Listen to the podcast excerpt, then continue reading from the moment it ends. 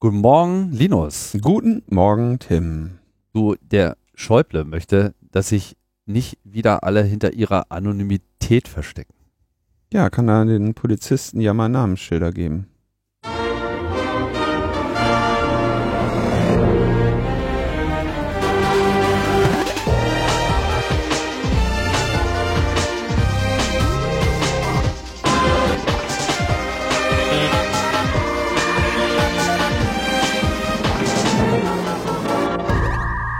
Logbuch Netzpolitik Nummer 327. Wir schreiben den 20. Januar 2020. Immer schön die Jahreszahl ausschreiben, nicht nur 20 schreiben. Ganz gefährlich, ganz gefährlich. Nicht, Ich dass euch da einer irgendwie anderes Jahr, anderes Jahr dahinter schreibt. Nicht, dass wir das Problem äh, nicht auch schon vorher gehabt hätten. Das ist, also, dass die Logbuchfolgen sich jedes Jahr gleich anhören von Nein, wenn du 19 in dein Datum schreibst, so. wenn du irgendeinen Vertrag unterschreibst, dass dann irgendjemand dahinter schreibt 1987. War letztes Jahr ein überschaubares Problem, ist jetzt vielleicht ein bisschen heikler, aber naja, wie das eben so ist. äh, die Kundenbindungstricks. Mhm. Wo wir gerade bei Polizeikennzeichnung waren, gerade habe ich einen Polizisten gesehen auf dem Weg hierher, der hatte äh, so, so ein Korsett an, ne? Die tragen ja diese Korsetts.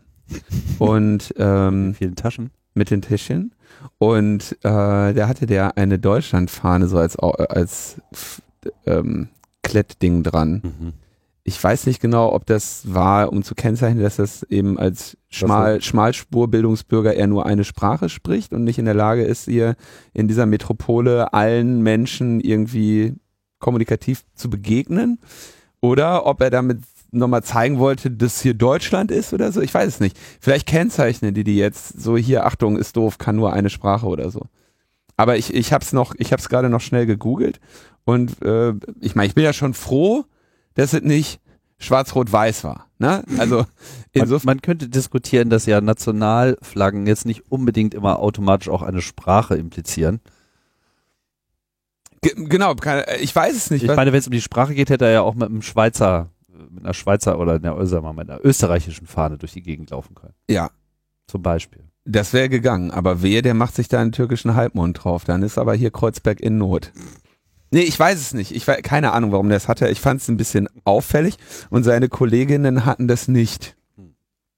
Die wussten, was ich gehört. Naja, die Internationalität ist halt Hm. nicht so einfach. Hm. Ich, äh, ich bin äh, etwas internationaler unterwegs gewesen, muss mal einen kleinen shameless Self-Plug einwerfen, weil ich finde, dass mir mal wieder ein Podcast ganz gut gelungen ist. Nicht, dass ich der Meinung bin, dass mir das nicht Das ist aber schön zu gelingt. hören, Tim. Endlich Das mal. freut mich für dich. Solltet Ja, ihr kann nicht alles teilen. Ne? Ja, es ist Wenigstens- halt ab und zu, ne, Huhn, Korn und so. War dann aber auch etwas äh, internationaler. Ich habe mich nämlich bei Raumzeit ähm, mit Herrn Königsmann getroffen. Ihr das was? Ist das hier der Harry, der jetzt äh, seinen Titel abgelegt hat? Der zurückgetreten ist vom Amt des, vom Amt des Prinzen? Nee, aber dazu kann man ihn ja eigentlich nur beglückwünschen. So. Ja, mit, mit 30 zur Ruhe setzen von so einem harten Job wie König ist schon echt, äh, Mann, ha- hartes Los. Ja, das ist sicherlich kein Spaß, aber das Thema beschäftigt mich ehrlich gesagt Nee, mit mich auch nicht. Nein, nee, nein. Ich weiß auch, worum es geht. Es ging natürlich um Raumfahrt und äh, Um Leute, die was, wirklich was leisten und hoch hinauskommen. ja, was können und so und äh, auch Geübt haben. geübt haben und ähm, da auch ganz bemerkenswerte Fortschritte erzielen. Also Hans Königsmann ist der vierte Mitarbeiter von SpaceX. Also der vierte, der, der vierte technische Mitarbeiter sozusagen. Also halt die Kerncrew, Teil dieser Kerncrew, die den ganzen Laden im Prinzip überhaupt erst ans Laufen gebracht hat und das ist, wie der Name schon nahelegt, ein Deutscher. Und äh, ja, deswegen hatte ich die Gelegenheit im Rahmen von Raumzeit mal ganz ausführlich über SpaceX zu sprechen und ich finde, das ist äh, eine sehr schöne Sendung geworden und wenn äh, unter unseren Hörerinnen und Hörern vielleicht welche dabei sind, die äh, mal Lust haben, sich mal wieder in Raumfahrtthemen äh, einzuhören, dann wäre das ein ganz guter Start, weil ich finde, die Sendung ist wirklich gelungen und sehr informativ. Sehr Was ist das Besondere an SpaceX? Die Kultur, die sie da in ihrem Unternehmen fahren, die sie in die Lage versetzt hat, da innerhalb von zehn Jahren mal diesen kompletten Raumfahrtmarkt abzu, ähm, aufzumischen. Hm, Die wollen den Ma Mars kolonialisieren, ne? Das, ähm, ja, die wollen da zumindest erstmal hin. Also Elon Musk will ja dahin. Der will ja, ja wirklich nee, der will doch so einen Japaner da hochschießen erstmal. Und der Japaner sucht nämlich gerade eine zum Frau. Mond. Ja, das, äh, Ach so, zum Mond, stimmt, genau. ja, das, das war Och, creepy, so- creepy News. Das, Wie kannst du irgendwie so. noch creepier finde ich, dass sich angeblich schon 20.000 Frauen gemeldet haben. Ey, das ist so, liebe Frauen, überlegt euch das gut, ob ihr mit dem Typen zum Mond fliegen Das wollt. ist wirklich einfach. ich bin mir da, also so, ich bin mir nicht so sicher, ob das so eine gute Idee ist. Nee, ich auch nicht. Also das ist einfach, das kann einfach nicht die Basis für, für eine romantische Beziehung sein. Ihr seid da auch dann alleine, so, ne? Ihr, Nein, nicht ganz. ja, Es sind noch andere Astronauten dabei. Ja, der, der fliegt ja nicht alleine hin. ja, aber fast. Es ist nicht voll da. Also, also vielleicht ist es voll, aber es sind auf jeden Fall nicht viele Leute da. Ja, nee, ist nicht, ist nicht Star Trek. Kann man mal nicht eben noch mal ins Holodeck gehen und sich entspannen. Oder sich wegbeamen von dem Typen. Ja, also das- echt auf also, jeden Fall äh, creepy Nummer. Das ist echt total mega creepy. Also das Ja, ja, ja, ja. vor allem, was, was, was für Ziele kann man da irgendwie noch haben in seinem Leben? Das wirkt einfach alles ein bisschen traurig. Also Elon Musk will zum Mars und ich glaube, der fliegt da im Zweifelsfall auch alleine hin.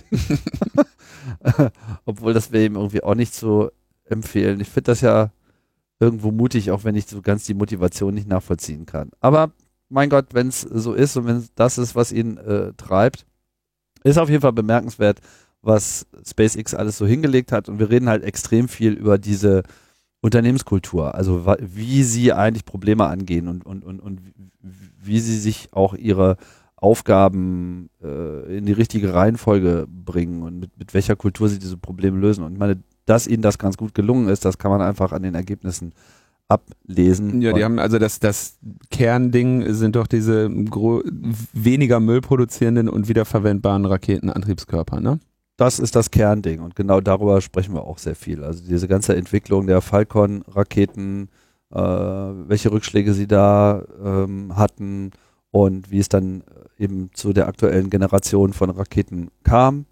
Nebst einem ausführlichen äh, Schritt für Schritt Durchmarsch durch so einen Start und eine Landung dieser Falcon-Raketen. Mhm. Ja, also das ist so meine Empfehlung. Ein Elon Musk Unternehmen. Ja. Und ich meine, Tesla läuft ja nicht sehr viel anders. Ich hab Also, Gestern äh, ähm, PayPal benutze ich auch noch. PayPal, PayPal, äh, Tesla, dann hier seine, die U-Bahn hat er auch nochmal neu erfunden, ne? Mit dem Mit der Boring Company. Boring Company. Ähm, Toller Name. hier in vor den Toren Berlins soll ja jetzt ähm, eine Gigafactory Gigafactory entstehen. Mhm.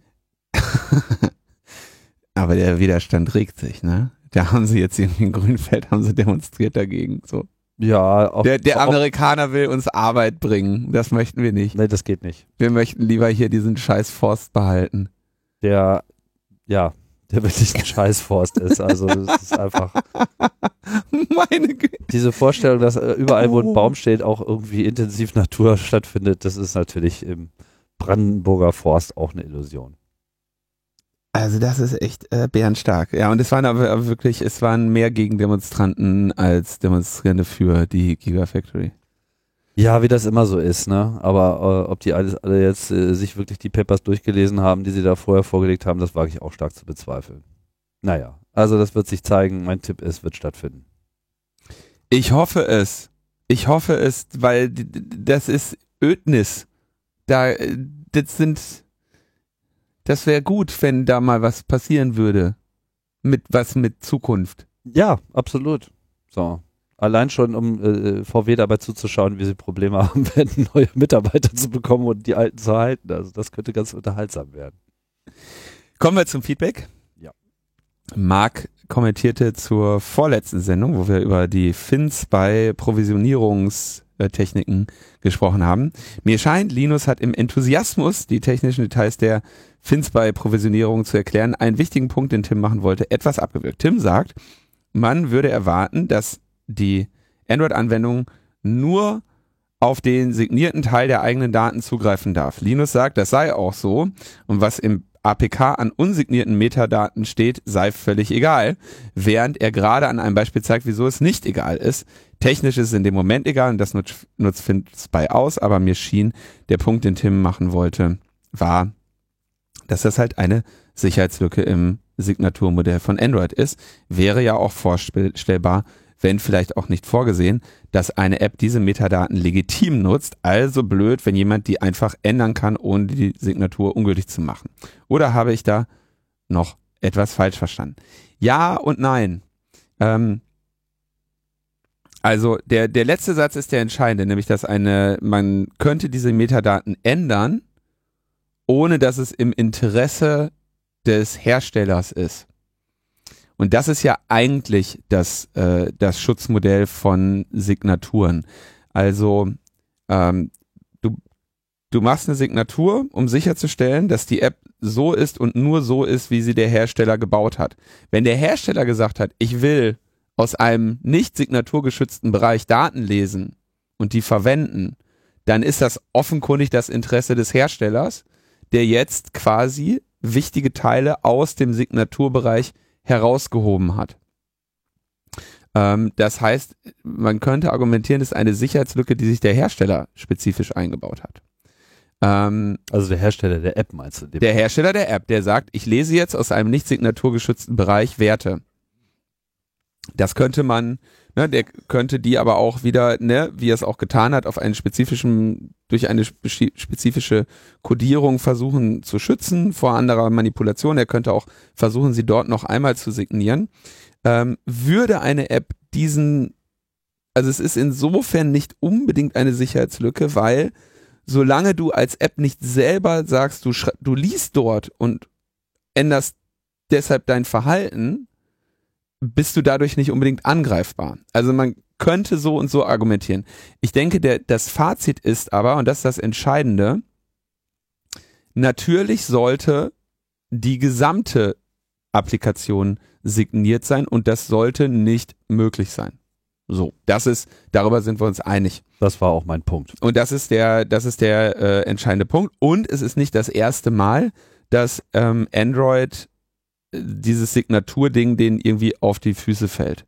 Ähm, ich meine, das habe ich vielleicht auch in der Sendung schon erwähnt, es gab mal so einen Fall, wenn ich mich recht entsinne, da konntest du einfach weitere Dateien mit reinpacken und auch auf die zugreifen. Und wenn du die einfach nicht ins Manifest geschrieben hast, hat er die nicht geprüft, ja. Also Dateien, die nicht im Manifest drin waren, konntest du einfach hinzufügen. Und das hat, wenn diese Dateien irgendwo sich reingehuckt haben, auch wieder irgendwelche Funktionen gehabt. Und dann konnte man teilweise JAR und DEX-Files irgendwie mischen. Also es gibt eine lange Reihe an ähm, Problemen und Schwachstellen in diesem Signaturmodell. Das ist aber nicht unüblich. Wir kommen gleich äh, im Laufe der Sendung nochmal zu anderen. Aber ja, das ist eine Nachlässigkeit und die ist unnötig, ja, und das müsste man so nicht machen. Was man auch nicht so machen müsste, ist das so einer unserer wiederkehrenden Dauerthemen. Hat man jetzt allerdings ziemlich lange äh, nicht mehr. Ich glaube, seitdem das äh, so beschlossen wurde auf EU-Ebene nicht mehr das Leistungsschutzrecht. Naja, wir hatten schon im Rahmen der äh, dieser Urheberrechtsreform. Ja, das meinte ich ja. Also seit, seit diese EU ah. auf EU-Ebene das sozusagen ja. beschlossen wurde, seitdem hatten wir das so ein bisschen beiseite gelegt und mussten jetzt mehr oder weniger darauf warten, bis da mal was Neues äh, passiert. Das deutsche Leistungsschutzrecht wurde ja von den EU-Richtern kassiert im September. Ja, da gibt's aber direkt wieder ein neues. Jetzt sagt das Bundesjustizministerium, jo geil, wir machen jetzt ein neues Leistungsschutzrecht. Und da gibt's jetzt also einen Diskussionsentwurf des Justizministeriums für einen Entwurf für die für ein Gesetz zur Anpassung des Urheberrechts an die Erfordernisse des digitalen Binnenmarkts. Wenn die sagen Erfordernisse des digitalen Binnenmarkts, heißt das, äh, sie wollen eine EU-Richtlinie umsetzen.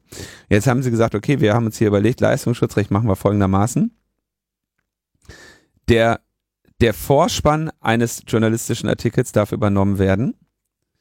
Man kann auch die Bilder übernehmen, ja, wenn da wenn der Artikel irgendwie ein Artikelbild hat, also ja. vielleicht nochmal ganz kurz äh, Okay. so zu erklären. Also Leistungsschutzrecht ist Für Presseverlage. für Presseverlage ist sozusagen dieser Vorstoß mit, oh mein Gott, äh, ihr verlinkt auf unsere Inhalte, das kann ja wohl nicht angehen, weil das ist ja unsers und äh, da müssen wir euch das irgendwie äh, verbieten, dass ihr kostenlos Traffic auf unsere Webseiten bringt. So. Genau. War schon immer vollkommen absurd, Völlig absurd. äh, aber wie immer alles nicht so ohne weiteres tot zu kriegen.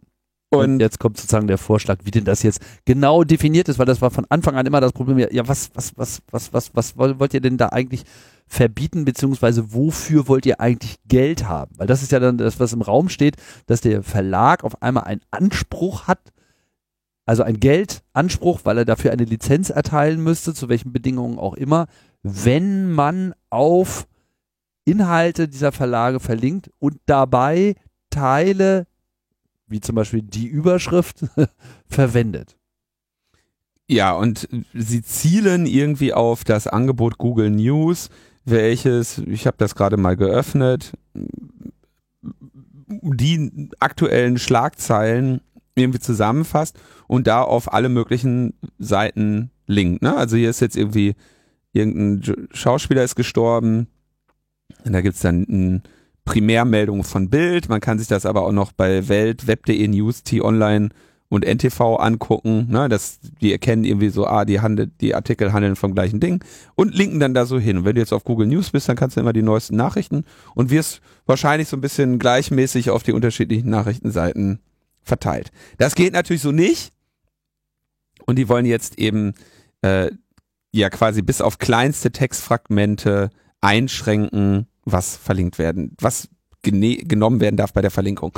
Und wenn ich mir jetzt hier Google News angucke, da gibt's jetzt von diesem Schauspieler auch ein Bild und der Schauspieler heißt Josef Hannes Schläger, ja, und da ist ein kleines Bild eingeblendet mit irgendwie 100 mal 100 Pixeln. Kleines Bildchen bei Google News.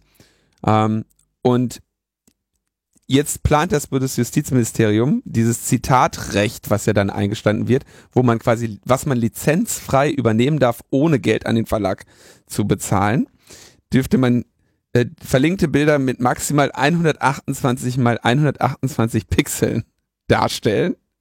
Sonst muss man Lizenzgebühren zahlen. Das heißt, auf dem Retina-Screen, wo die doppelte Auflösung ist, wäre dann 100 mal 100 schon nicht mehr okay. Weil, geht ja nicht. Du hast, also 128 mal 128 Pixel darfst du maximal machen dann. Und ähm, außerdem wollen sie die Länge von Videovorschauen begrenzen. Bis zu drei, auf bis zu drei Sekunden. Also wenn du irgendwie ein Video verlinkst, darf die Vorschau höchstens drei Sekunden sein. Warum auch immer. Und äh, ja. Es ist nicht geklärt wirklich, für wen das gilt, also welche Anbieter. Sie sagen nur äh, Dienste der Informationsgesellschaft, was ich auch sehr schön finde. Die Dienste der Dienst- Dienste der Informationsgesellschaft. Informationsgesellschaft. Sind wir ein Dienst für die Informationsgesellschaft? Auf jeden Oha, dann geht das Äh. für uns auch. Das ist irgendwie schön für eine Visitenkarte, oder? Linus Neumann. Dienste der Informationsgesellschaft. Arbeitet für die Dienste der Informationsgesellschaft. Das ist irgendwie auch irgendwie, wäre ein schönes, auch für die letzte Sendung schon der Titel gewesen, ne? Der BND, Bundesnachrichtendienst der Informationsgesellschaft. Da haben wir doch jetzt mal. Also es geht wieder in irgendeine völlig ver verkorkste Richtung. Man kann jetzt da bis zum Ende des Monats Stellungnahmen zu diesem neuen Entwurf einreichen. Das ist relativ kurz, weil es nur zwei Wochen Frist ist und ähm, die Regierung hat nur noch bis Juni kommenden Jahres Zeit. Also sie hat bis Juni kommenden Jahres Zeit, deswegen ist es irgendwie sehr komisch, warum sie jetzt nur zwei Wochen geben, um das umzusetzen. Ähm, tja, es der, der Parallelschaden ist natürlich äh, naheliegend hier. Golem hat das sehr schön gelöst mit ihrem Artikel Header. Haben sie den ganzen Header grau gemacht und innen drin ein kleines Bild 128 mal 128 Pixel von Axel Voss. Ähm, die, es geht allein schon los, wenn du einen Artikel twitterst. Ja, und es gibt diese, das sind so Metatext, ich weiß nicht mehr genau, wie die heißen, aber du kannst in deiner, gibt es für WordPress irgendwelche Plugins, du kannst dem Facebook und dem Twitter quasi sagen, das ist übrigens das Artikelbild, was du nehmen darfst, wenn du wenn dieser Artikel irgendwie auf Facebook oder auf Twitter landet. Und wenn du das richtig gesetzt hast, dann ist da so ein Bild, ja. Ähm, und äh, diese Bilder sind nicht 128 mal 128 Pixel. Nee, weil die Das sollen ja heißt- auch ordentlich aussehen, damit auch ordentlich geworben wird dafür. Also für die ganzen Previews etc. Naja, das so, sieht dann halt das scheiße heißt, aus. wenn du Pech hast, als twitterst du jetzt irgendeinen Artikel und Twitter sagt, Alter, weißt du, was das kostet? wir, wir schneiden das Bild jetzt wieder raus, weil wir mit dir keine Lizenzver mit den Leuten keine Lizenzvereinbarung haben oder so. Ne? Also es ist wieder, herrje, ist das ähm, Ja, aber äh, weißt du was? 128 mal 128 Pixel ist zufälligerweise auch die Auflösung äh, der Gesamtübersicht des Plans für die Eroberung des Neulands der Bundesregierung. Nee, vor allem ist 128 hoch 2 ist äh, 16.384 und mehr als 16k braucht kein Mensch. Ja, das ist natürlich umgekehrt, äh, wir müssen hinten rausschneiden. Das ist ja RGB und so. Äh, nee, 2 hoch 128, nicht 128 hoch 2. Äh, und das ist, glaube ich, Also zählt, zählt jetzt nur mein Witz. Äh, wir schneiden den auf jeden Fall raus, weil ich äh, einen ganz peinlichen Fehler gemacht habe. Ja, du musst jetzt äh, über meinen Witz lachen, dann können wir weitermachen. Ich guck mal gerade ganz kurz. Ist das nicht 108? Warte mal, 128 mal 128. Das ist ja doch hoch 2. Ich habe es ja richtig gerechnet. 128 hoch 2. Ja, 128 mal 128 ist 16.384. Ja, das ist auch richtig, weil das ist ja die Anzahl der Pixel. Ja, nur dass du dann halt Farbe hast und dann hast du drei Bytes mindestens pro, dann sind es dann eigentlich äh, dreimal so viel Kilobyte, dann sind es halt 48k. Aber ich fand meinen Witz besser. Jetzt können wir auch drin lassen. Nerds vergleichen ihre Witze. mein Witz ist nicht richtig.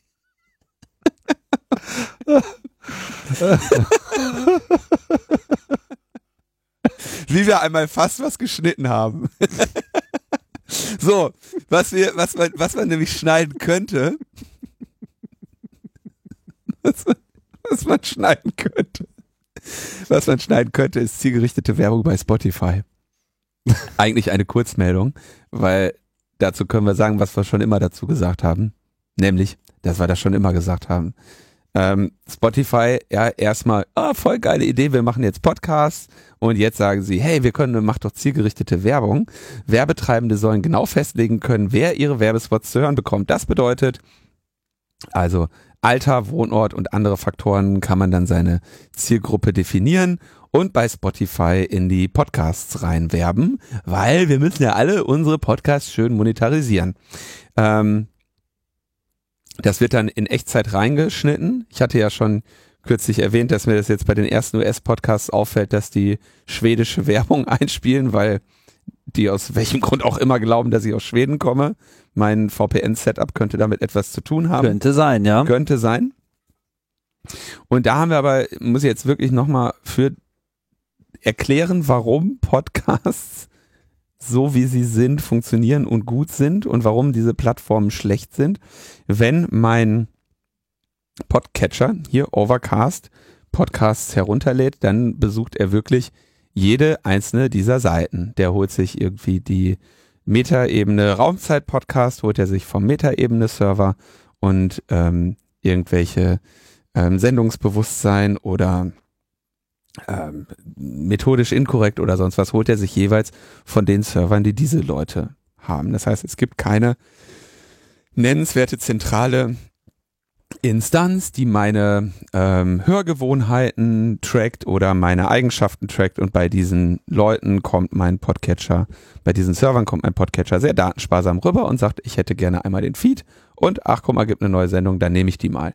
Der sagt nicht, die wurde abgespielt, der sagt nicht, die wurde von da bis da gehört, der, der sagt nicht, äh, hier äh, Engagement, Pipapo, so und so viele Klicks, hast du nicht gesehen.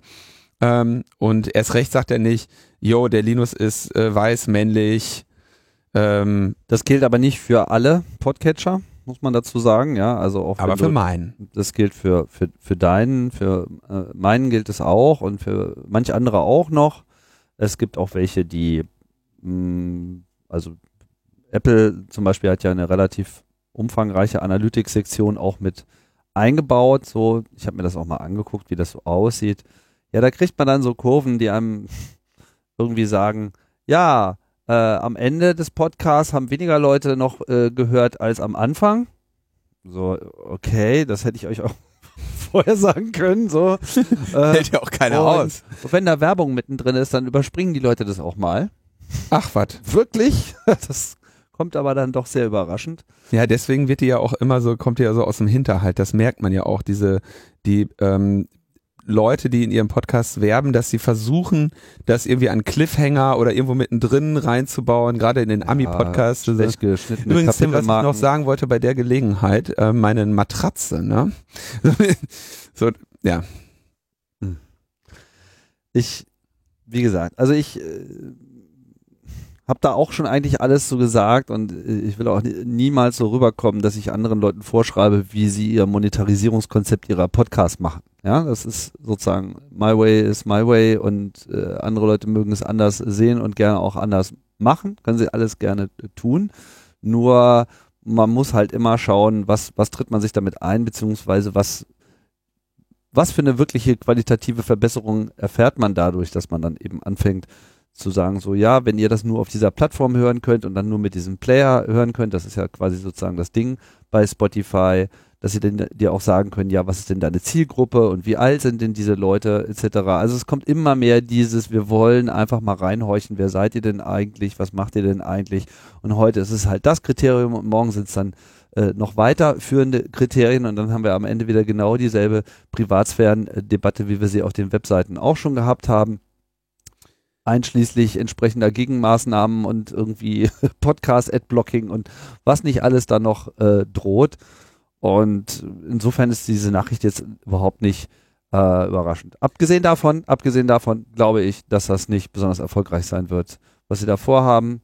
Aber äh, es ist ihnen zumindest gelungen, mit ihrer Marketingmacht schon sehr viel der Abspielzeiten von Podcasts äh, in sich aufzunehmen aber das wird dann trotzdem nicht dazu führen, dass die Meta-Ebene auf Spotify gelistet ist. Ich würde noch gerne anmerken, zielgruppengerichtete Werbung ist nicht irgendwie nur so ein Nebending. Ne? Das ist eines der zentralen Probleme der Informationsgesellschaft, die wir heute haben. So, das ist jetzt, ihr geht weit darüber hinaus zu sagen, äh, hier lässt den doch werben, äh, finde ich auch besser, so, ne? Ja, könnt ihr alle machen, höre ich mir dann halt irgendwann nicht mehr an. Aber ähm, zielgruppengerichtete Werbung, Thema Cambridge Analytica, Thema Facebook, Thema ähm, Microtargeting ist Microtargeting, das, das gesamte Phänomen. Ähm, wir haben das, das ist immer alles so lange witzig, bis es in den politischen Bereich geht. Es hat den schweren Nachteil, dass nicht erkennbar ist, welche Akteure mit welchen Zielgruppen welche Werbungen schalten. Und diese Auflösungen sind sicherlich bei Spotify zunächst nicht, jedoch bei ähm, vielen anderen ähm, Plattformen, wie jetzt zum Beispiel Facebook, so genau und so gut und so granular, dass es halt tatsächlich problemlos möglich ist, zwei Bevölkerungsgruppen in dem gleichen Land anzusprechen in unterschiedlicher Form und sich darauf verlassen zu können, dass die eine Gruppe nicht hören wird, was man der anderen sagt. Und gerade bei der Podcast-Auswahl, die Menschen so haben, ist das auch sehr simpel zu herauszufinden, ne? welche, äh, welches Bildungsniveau, welche politischen Werthaltungen sich hinter so einem Hörprofil verbergen. Ja, zumal, zumal ja Spotify ja dann noch die Musik dazu Genau, hat. das wollte ich gerade sagen. Ne? Also das ist vor allem ihr äh, Business und äh, erzähl mir mal einer, man kann nicht äh, gut herauslesen, wie du so drauf bist äh, anhand der Musik, die du hörst. Also da kannst du dann wahrscheinlich sowohl eine linke oder rechte äh, Gesinnung genauso aufspüren wie einen Hang zur Depression und ähm, oder zu anderen Deswegen höre hör ich zum Beispiel Ding. immer mal wieder Freddy Quinn Wir, um mein Profil so ein bisschen zu ver... ver Den Song finde ich aber wirklich geil. ich ich höre dann immer Heino. Heino ja, hat eine geile. Technoplatte gemacht. Ja, ja, Heino. Hm, kann man alles, kann man also. Es kommt auch alles wieder. Ja, aber das wäre, also, ne, Podcasts sind insofern ein besonderes Phänomen, als dass sie diese diesem Tracking wie keine andere Form der Darreichung ähm, als gallisches Dorf entgegengestanden haben. Ne, die ähm, Verlagsveröffentlichungen sind noch, noch ein bisschen in dieser Richtung, werden aber natürlich auch jetzt von Facebook und Google umgarnt. Ähm, Video gab es nie in so einer dezentralen Darreichungsform und es lohnt sich hier wirklich ein, ein Kleinod zu bewahren. Und da kann ich nur an alle äh, Hörerinnen und Hörer und Podcasterinnen und Podcaster appellieren, ähm, doch wenigstens äh, selber ähm, sich zu bemühen, weil die Sache, ihre Monetarisierung irgendwie aufrechtzuerhalten und sich nicht das an, das nicht an eine Plattform abzugeben, die sicherlich keine hehren Ziele hat. Denkt, denkt dran, liebe Podcaster, wie es den YouTubern ergangen ist, ne, die sich jetzt in irgendwelchen Gewerkschaften organisieren und sich beschweren, dass YouTube ihre Videos nicht mehr empfiehlt und wie es den, wie es den äh, Rollstuhlfahrern und äh, den kleinen Kindern auf TikTok also ergangen mit dem ist. Vergleich kannst du nicht kannst du nicht viel bewirken. Also solange äh, den YouTubern dann in Massen immer noch kreischende Teenager hinterherrennen, ist das äh, durchaus noch ein attraktives Ziel. Ich kann mir nichts Schöneres vorstellen, als mir kreischende Teenager hinterherrennen. Warte mal, wenn es erstmal soweit ich ist. Ich meide die öffentlichen Verkehrsmittel zu Zeiten, wo die unterwegs sind. ja, insofern support your local Gallia. Genau. Und wir hätten auch zwei Gallier äh, im Angebot. das ist hier Timfix und Linusx. Podcasterix. Podcasterix, äh, genau. Es gibt äh, natürlich immer die Möglichkeit, die Metaebene. Podcasterix und Aktivist Aktivistix. ja, die beiden, die beiden gibt's, haben wir verlinkt, äh, wenn ihr meint, dass das hier wenn ihr nicht wollt, dass wir eure Daten an Spotify verkaufen, dann äh, erpressen wir euch jetzt damit. Genau. So, jetzt ab in die Security-Hölle. Ab in die Security-Hölle, ja, sehr ergiebiger Monat dieses Jahr. Äh, von Citrix gibt's eine wunderschöne Schwachstelle.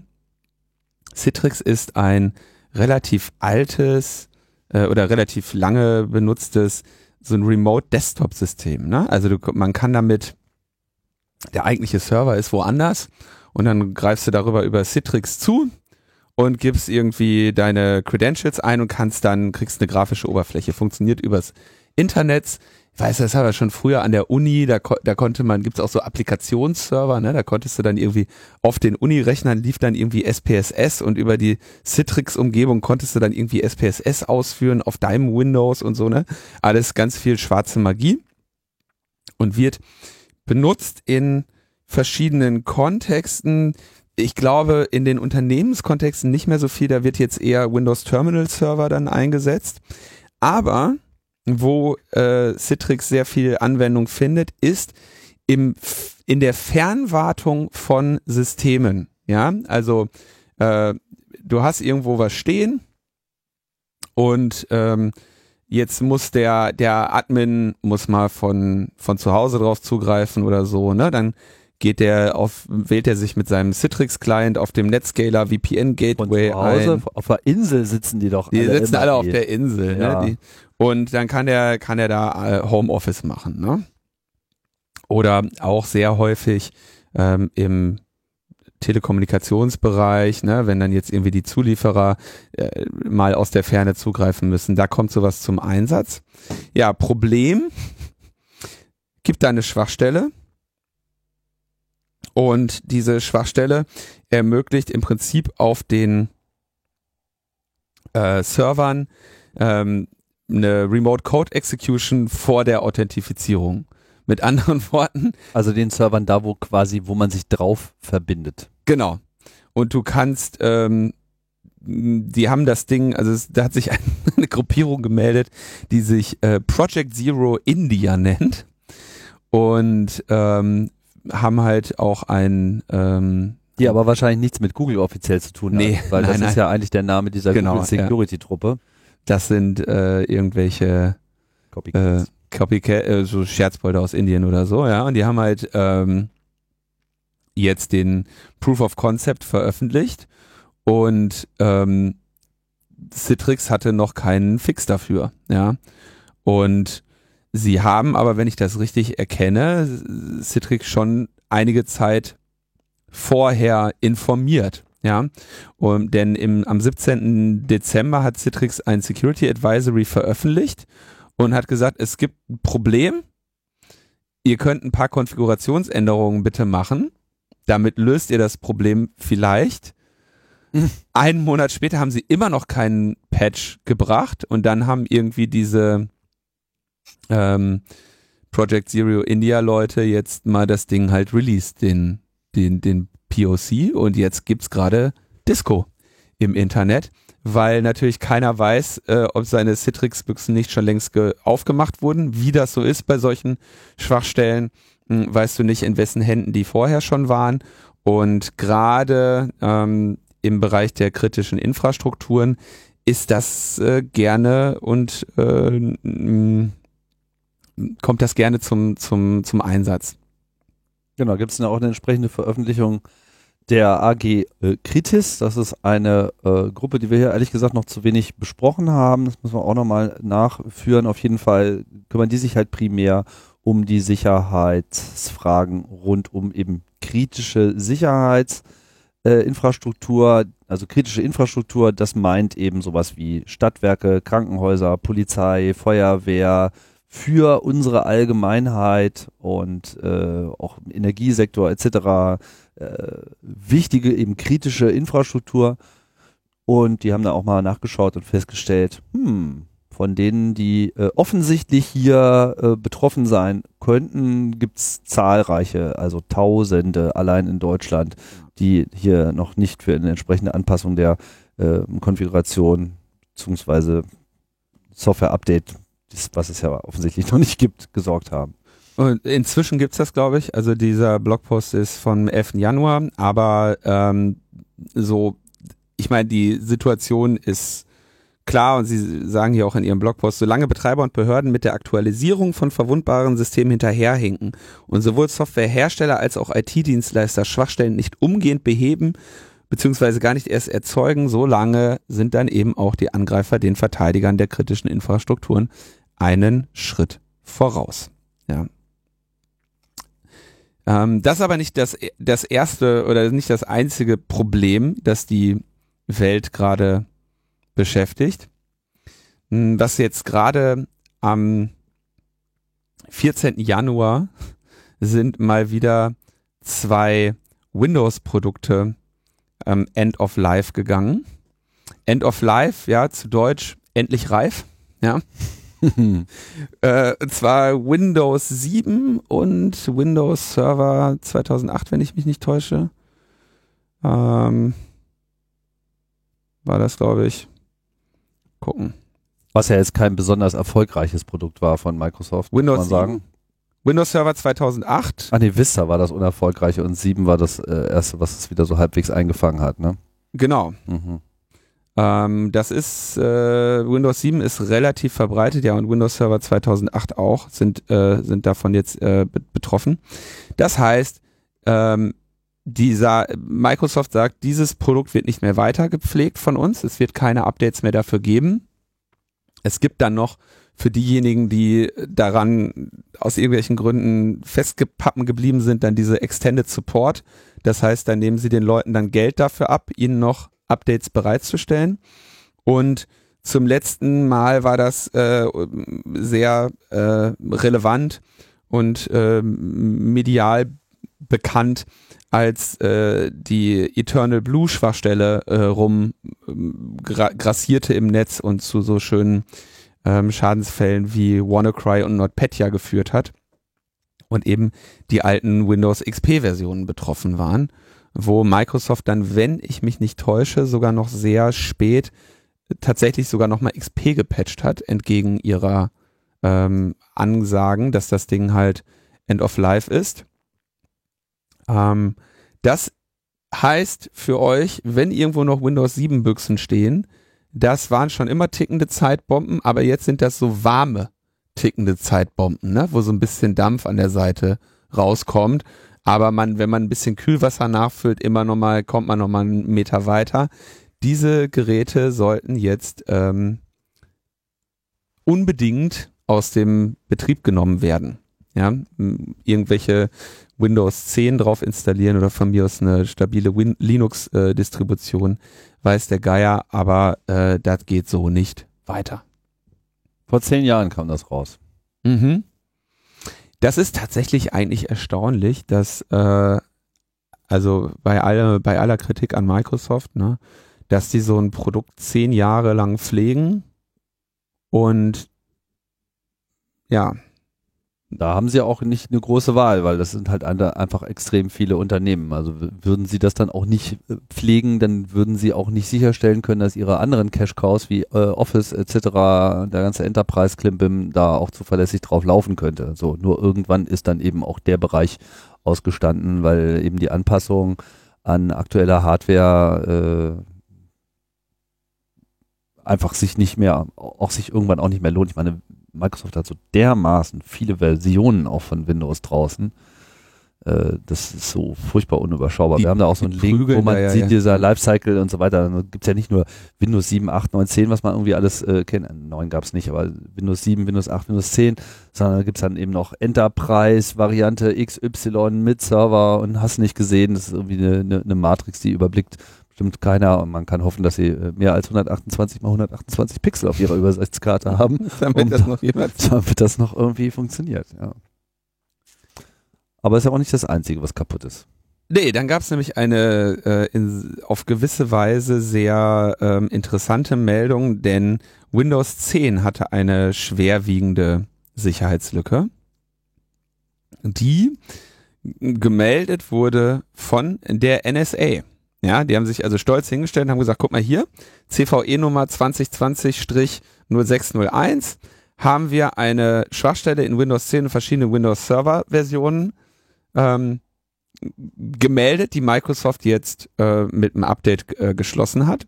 Ist äh, diese Schwachstelle ist äh, besonders gefährlich und sollte unbedingt zügig gepatcht werden. Microsoft sagt, wurde, die Schwachstelle wurde bisher aber nicht ausgenutzt. Und ähm, es war schon einige Tage bevor das öffentlich wurde, gab es dann so erste Gerüchte darüber, dass die, dass das US-Militär zum Beispiel schon vorher mit Sicherheitsupdates versorgt wurde. Dass also Microsoft zu denen hingegangen ist und gesagt hat, ey, hier, Patch, das geben wir bald den Zivilisten. so.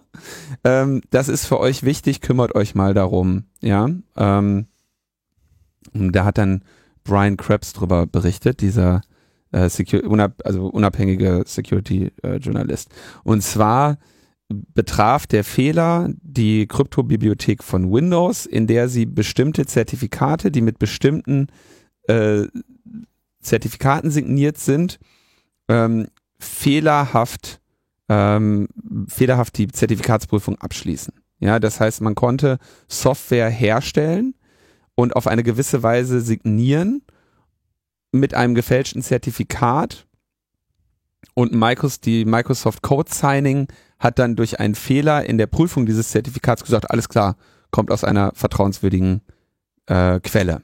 Das heißt, äh, damit kannst du natürlich wunderschöne Schadsoftware bauen, die dann von Microsoft Windows ausgeführt wird als korrekt signiert.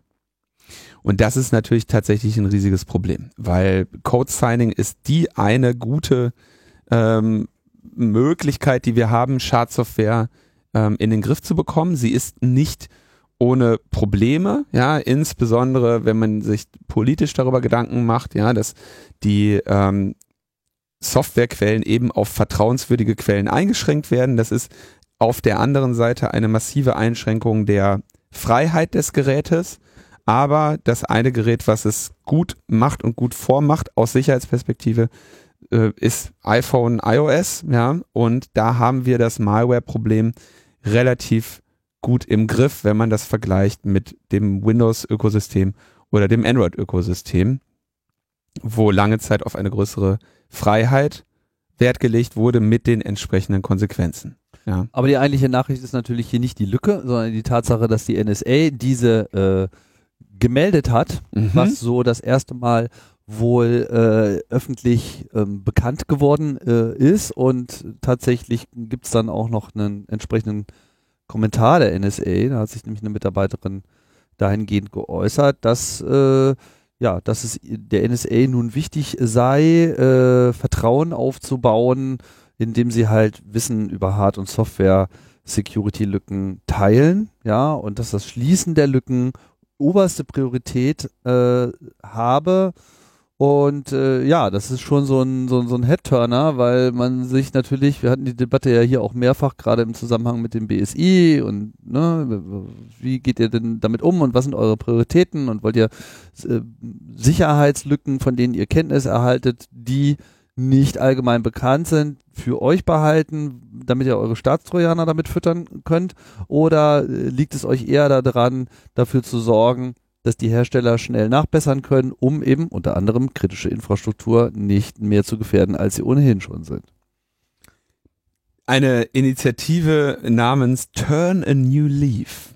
Ich könnte mir vorstellen, dass äh, irgendjemand bei der NSA dann nach äh, dem Leak von Eternal Blue sich auch mal gesagt hat, hm, war das jetzt so klug? Der, der Milliardenschaden auf dieser Welt, der dadurch äh, im weiteren Verlauf entstanden ist, geht auf unsere Kappe. Da haben sie es fünf Jahre geheim gehalten. Was sie hier nicht sagen, ist, wie lange sie diese Schwachstelle geheim gehalten haben. Ne? Also es kann sehr gut sein, dass sie nur ihre Zeiten runtergedreht haben. So, nach dem Motto, zwei, drei Monate benutzen wir das mal selber und dann sagen wir auch mal Bescheid. Es könnte, also es könnte sogar, ähm, also ne, wir wissen es nicht, aber spielen wir mal das Beispiel so. Die NSA hat die Schwachstelle seit ein paar Jahren genutzt und hat plötzlich festgestellt, dass unter Ausnutzung dieser Schwachstelle auch Angriffe auf die USA stattfinden. Mit anderen Worten, diese Schwachstelle jetzt auch, was weiß ich, den Feinden bekannt ist und sich dann entschieden, ey yo, kein Problem, dann lass dir doch mal schön melden. Damit machen wir uns sicherer, den Angreifern ihre Waffe kaputt und spielen Shadow Brokers im Prinzip einfach mal andersrum. Nur damit, nur dass wir am Ende nicht die Doofen sind, sondern die Coolen. Völlig aus der Luft gegriffene Verschwörungstheorie, muss ich dazu sagen. Ne, es gibt überhaupt gar keine, äh, gibt nichts, was in diese Richtung deutet. Außer, es ist die NSA. Und die hat was Gutes gemacht.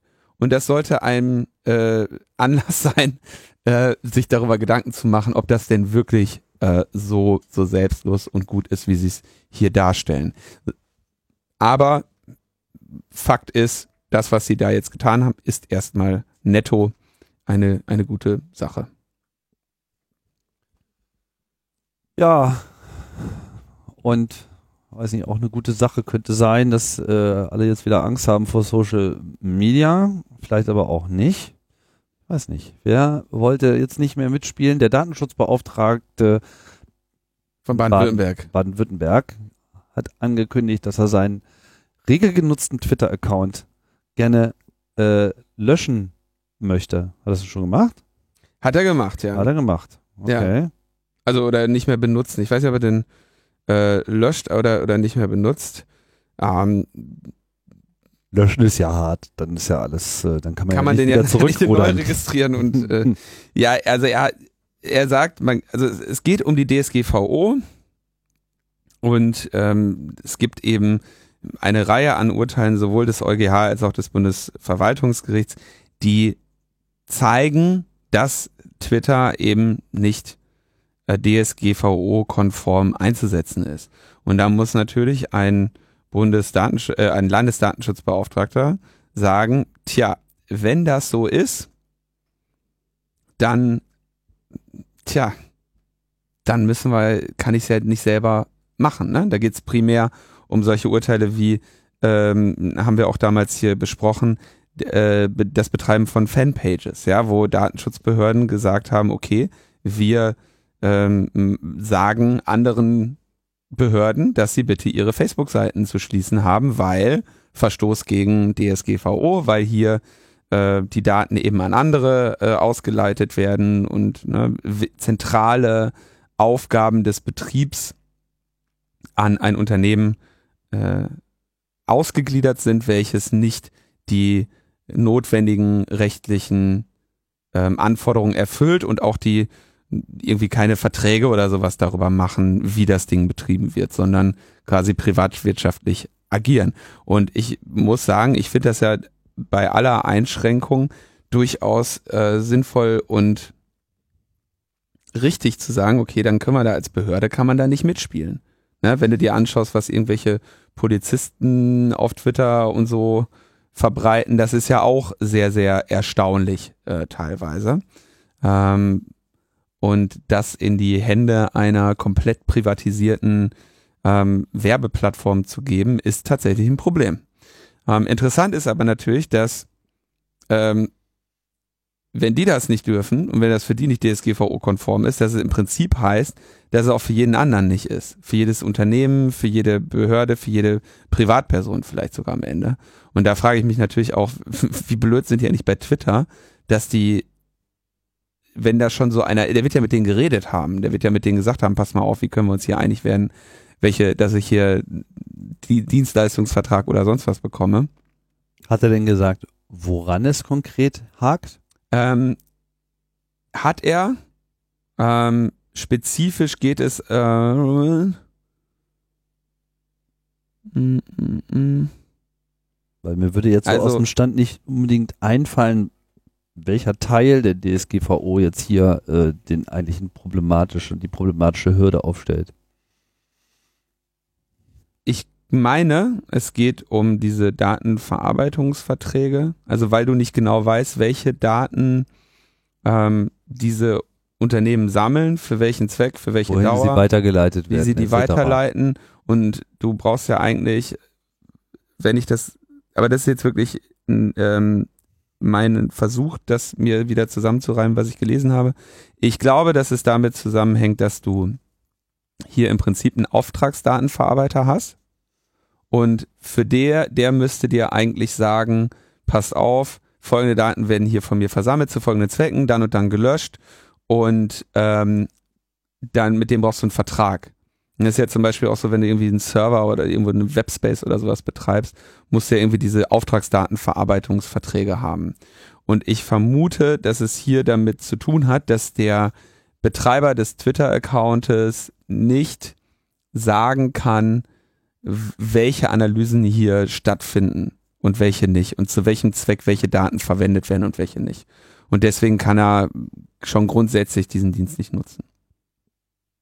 Ist wahrscheinlich bei Facebook nochmal ein größeres Problem als bei, bei Twitter, weil man dann eben über diese ganzen, wer ist hier Fan dieser Seite etc., dann heißt halt eben auch an viele persönlichen Informationen der Leute rankommt, die daran teilgenommen haben. Und ja, da wird es dann halt auch problematisch.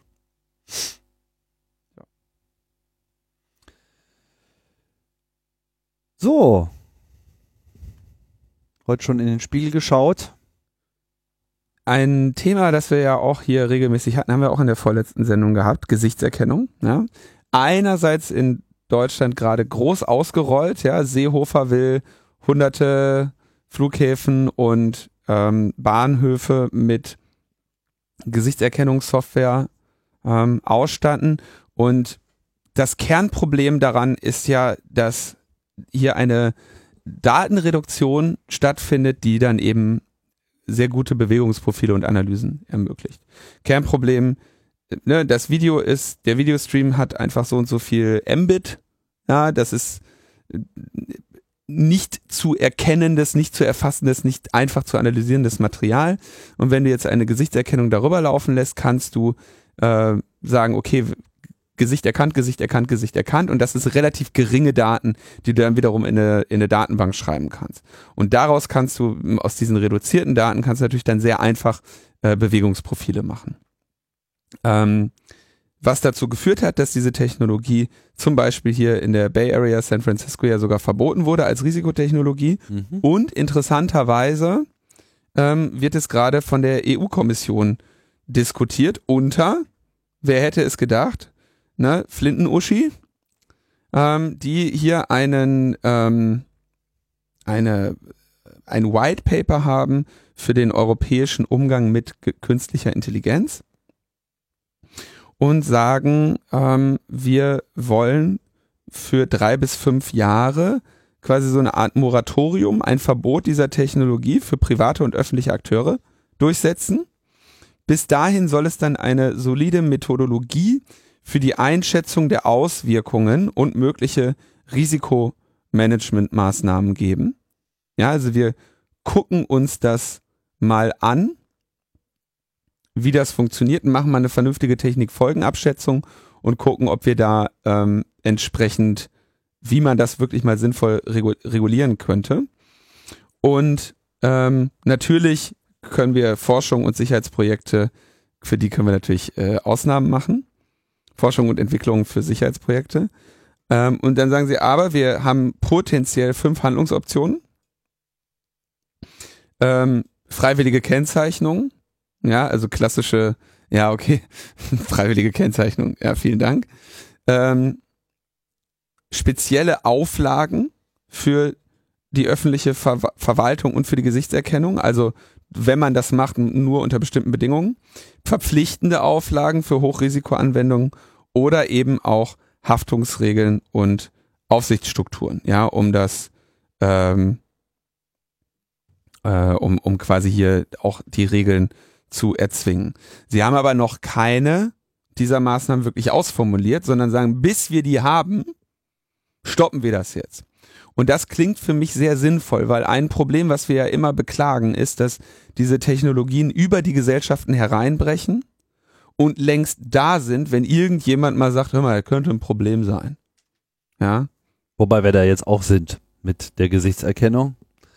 In dem Zusammenhang gab es ja gerade auch Berichte über die äh, bislang weitgehend unbekannte Firma mit dem schönen Namen Clearview, die wohl ähm, ja, einfach mal alles äh, aus dem Internet so abgegrast hat, was so an Fotomaterial zu holen ist und das jetzt quasi diese Gesichtserkennungsdatenbank ähm, einfach für Geld bereitstellt an alle. Ähm, interessanterweise war da auch Peter Thiel äh, in, der in, der ursprünglichen Finanzierung mit beteiligt, auch wenn er meint, er hätte damit jetzt nichts weiter äh, zu tun. Und ähm, naja, das ist halt äh, jetzt genau das Ding, ne? weil Gut, in China, das hatten wir auch schon mehrfach erwähnt, ist das sozusagen jetzt so richtig alles unterwegs und das Problem ist, dass einfach es genug personenbezogenes Fotomaterial von euch allen gibt. So jeder, der mal Selfies auf Facebook gepostet hat oder Twitter oder was auch immer, ist im Prinzip jetzt mit in irgendeiner Datenbank. Davon könnt ihr einfach mal fest ausgehen. Das ist, äh, ist gar nicht mehr so die Frage mit, was macht Facebook damit. Die machen damit auf jeden Fall genau dasselbe ja, sondern auch alle anderen, die in irgendeiner Form darauf Zugriff haben und in der Lage sind, das Internet abzuscrapen, sammeln diese Daten, die Technologien verbessern sich, verbessern sich am laufenden Meter. Und dann ist sozusagen diese Information, wer ist wer und wer ist wann und wo jemals äh, gewesen und wer hat was mit wem zu tun, äh, schnell da. Würde mir wünschen, dass man sowas vielleicht mal äh, im Rahmen der Trump-Ermittlungen auch nochmal mit einsetzt, aber äh, grundsätzlich ist es einfach ein Problem, weil es wird einfach endemisch und generell bei Überwachungstechnologie an sich, also diese, diese Wünsche, alles zu überwachen, die gab es schon immer. Da muss man sich nur die Stasi äh, anschauen und was die sich alles so äh, hat einfallen lassen, um Daten und Spuren überall zu sammeln. Problem war bloß lange Zeit immer nur, sowas Large Scale zu machen, ist einfach teuer gewesen. Kameras waren teuer, Datenspeicherung war teuer, Datenübertragung war teuer, überhaupt Digitalisierung war einfach gerade in den 80ern natürlich, auch in den 90ern noch nicht so weit entwickelt.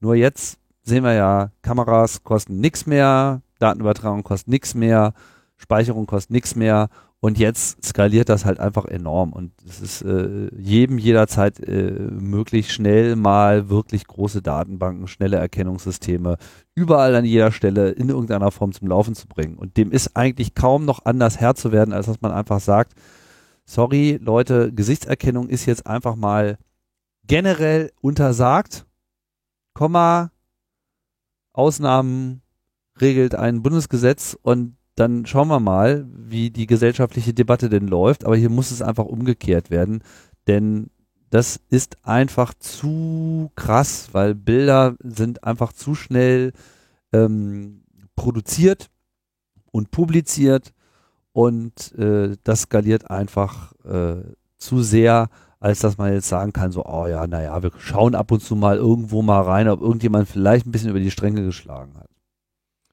Und dann gibt's, das Spiel geht ja noch weiter. Wir haben jetzt gesprochen über ne, irgendwie öffentliche, was weiß ich, aus Sicherheitszwecken oder so, ne? Also irgendeine, ähm, irgendein Sicherheitsunternehmen oder ein Flughafen oder ein Bahnhof.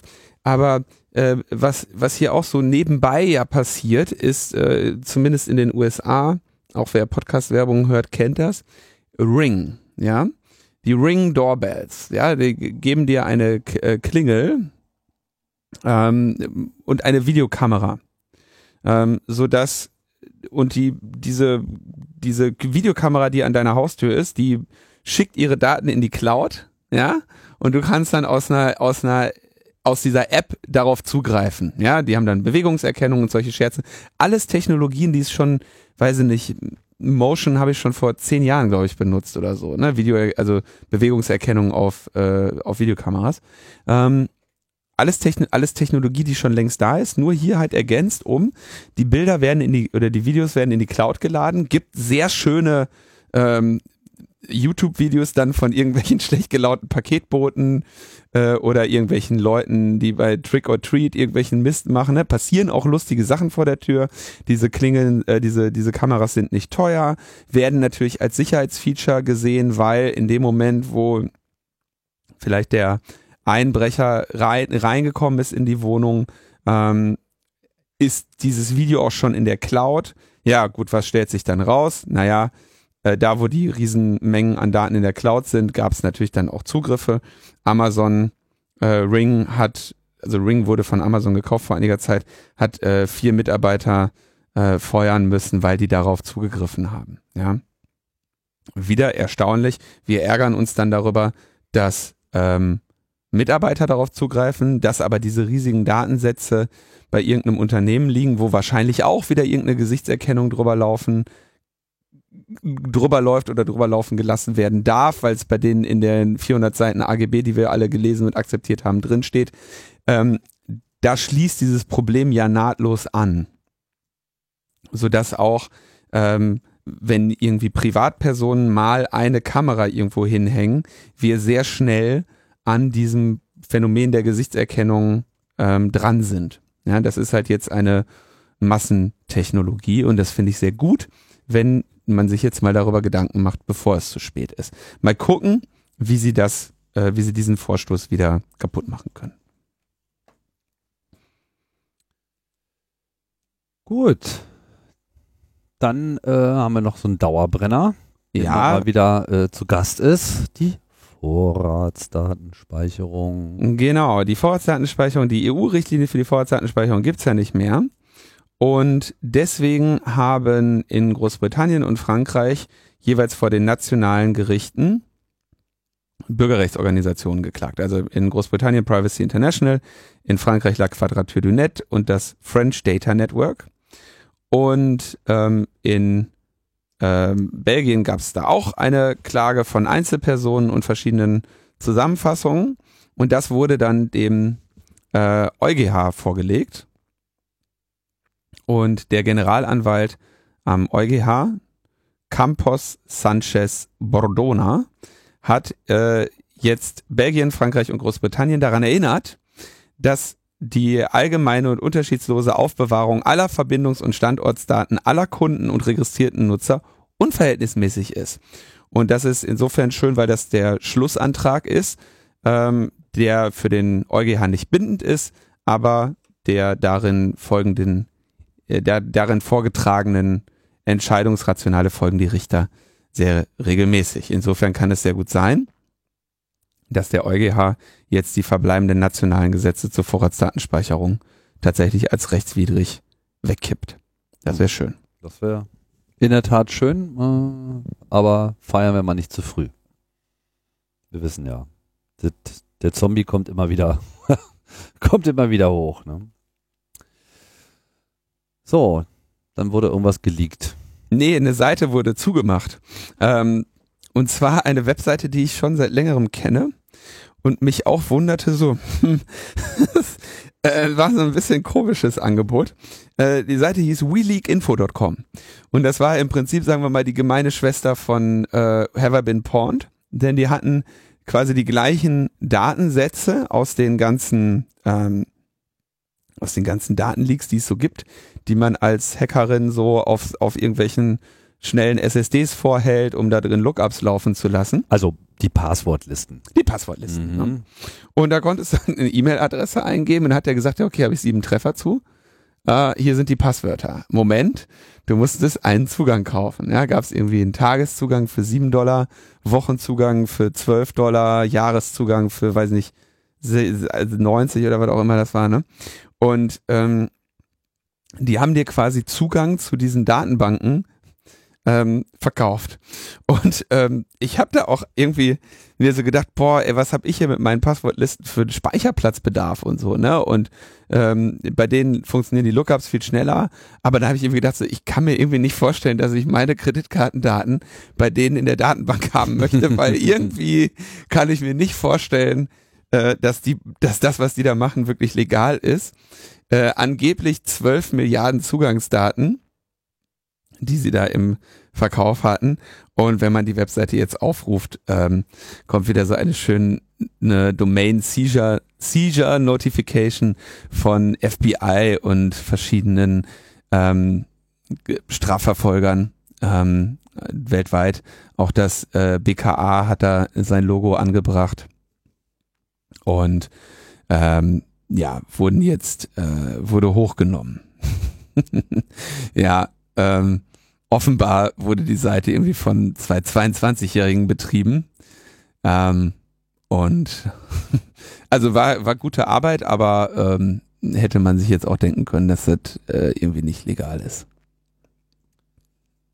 Denn die Käufer sollen die Zugangsdaten natürlich für Angriffe in Deutschland, Großbritannien und den USA genutzt haben und du willst natürlich nicht ähm, den Handel mit solchen Sachen, äh, mit, mit Zugangsdaten führen. Also ich vermute, dass es denen, ähm, dass sie da nicht so gut aus der Nummer rauskommen. Ja. Die haben den, den Service so ein bisschen angeboten wie Have I Been Porned? Hier, wir zeigen ihnen ihre kompromittierten Accounts. Aber ähm, dafür brauchst du halt auch nicht die Passwörter, ne? Jetzt sind sie weg. Ja, ist offline. Das heißt, hat sich doch gelohnt, dass ich den ganzen Scheiß selber mache. Ne? Nicht immer auf die Cloud verlassen, weißt du, so ein irgendwie äh, Leak-Infos as a Service, ne, weißt du auch nicht. Ne? Ja, die Dienste, die Dienste im Informationswesen. Die, die Dienste des Informationszeitalters, weißt du? Ja. genau die. Ne, das, Informationsgesellschaft. Das, Dienste der Informationsgesellschaft kommen und gehen. Hm. Ja, äh, das, das beschäftigt natürlich auch Schäuble. Schäuble, inzwischen ja kein Minister mehr. Was ich ist er jetzt? Ist er äh, Alterspräsi vom Bundestag. Genau, Bundestagspräsident. Ich hatte ja den Eindruck, äh, streckenweise, dass der jetzt altersmilde würde. Hat den ein oder anderen coolen Spruch mal gebracht auch. Die AfD da auch mal irgendwie ja, äh, das ist so Klima sind. und so, da tut sich jetzt wohl wirklich was und man müsste da vielleicht mal langsam nochmal damit rechnen, dass nicht alles so bleibt, wie es ist. Ja, dachte ich auch schon so, okay, ist er jetzt langsam in dem Alter. Hm, ne? Aber ist er nicht. Ist er nicht. Schäuble sagt, es, äh, die Regeln und Werte der analogen Welt müssen auch in der digitalen Welt gelten.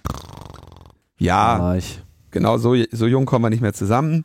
Und ähm, was er, äh, also das Schöne ist, dass er ja so tut, als wäre das nicht der Fall.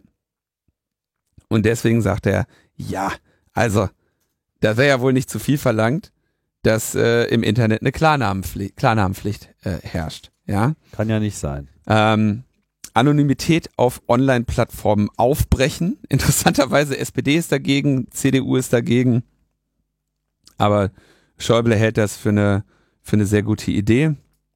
Ähm, die Anonymität im Netz würde äh, eben zu häufig äh, ausgenutzt, werden. ja. ja. Und er sagt, die, die Anonymität, das finde ich den schönen Satz, ja. Die Regeln und Werte müssen, der analogen Welt müssen in der digitalen Welt gelten. Dazu passt Anonymität nicht. In ihrem Schutz machen Menschen Dinge, die sie nicht machen würden, wenn sie wüssten, dass sie jemand dabei sieht. Dann würden sie sich nämlich schämen. Anonymität ist immer die Versuchung zur Hemmungslosigkeit. Das Spannende ist, eine der wenigen Orte, wo ich noch anonym bin, sind ist die analoge Welt. Ja, ich kann anonym über die Straße gehen und einen, Polizisten, einen Polizisten sehen, der äh, ebenso anonym mir entgegentritt äh, mit seiner Deutschlandfahne am Anorak. Ja, und ähm, das ist, das ist der anonyme Bereich. Der digitale Bereich ist genau der nicht anonyme Bereich. Schon heute. Und wenn wir uns anschauen, was, äh, gerade wenn jetzt hier auf Beleidigungen und sowas äh, angeht oder die hemmungslosen Beleidigungen, da stellen wir ja fest, und das ist ja das große Problem, dass diese eben gar nicht aus dem Schutze der Anonymität heraus stattfinden, sondern insbesondere auf Facebook, wo sowieso schon eine Klarnamenpflicht herrscht. Ja, also leider Thema verfehlt. Ähm, und da kann man, glaube ich, an der Stelle auch nochmal den Vortrag von Michael Kreil ähm, wahrscheinlich erwähnen beim 36C3 über äh, von Menschen radikalisiert über Rassismus im Internet ist der betitelt. Ich äh, nehme den mal hier direkt mit auf in die äh, in die Show Notes, ja, der dieses Phänomen auch nochmal betrachtet. Außerdem aus, von unserer von unseren Freunden mit dem C, ja, war jetzt die CSU Landesgruppe im Bundestag war, hat eine Klausurtagung gemacht. Wo macht die CSU eine Klausurtagung? Natürlich im Kloster, ja. Kloster Seon. Und äh, haben dann jetzt so nur mal so gesagt, was, was so ihre Ziele jetzt sind, um irgendwie zurück ins Mittelalter zu kommen. Ne? Ähm, sie wollen konsequent vorgehen, uns Licht ins Darknet bringen. Licht in den Darkroom. Und ob ich schon wanderte im finsteren Netz, so fürchte ich kein Unglück, denn du bist bei mir, Herr. ähm, ja, also das Darknet, äh, dann wollen sie Anbieter von Telediensten und Betreiber sozialer Netzwerke verpflichten, schwere Straftaten und Anstiftungen dazu bei einer Zentralstelle beim Bundeskriminalamt zu melden. Und ähm, außerdem fordern sie eine konsequente Strafbarkeit des Betreibens krimineller Infrastrukturen im Internet und eine bessere Strafaufklärung. Ähm, da riechen wir, das ist ja seit längerer Zeit unser Problem mit dem geplanten IT-Sicherheitsgesetz 2.0, das ja irgendwann mal als Referentenentwurf auftauchte.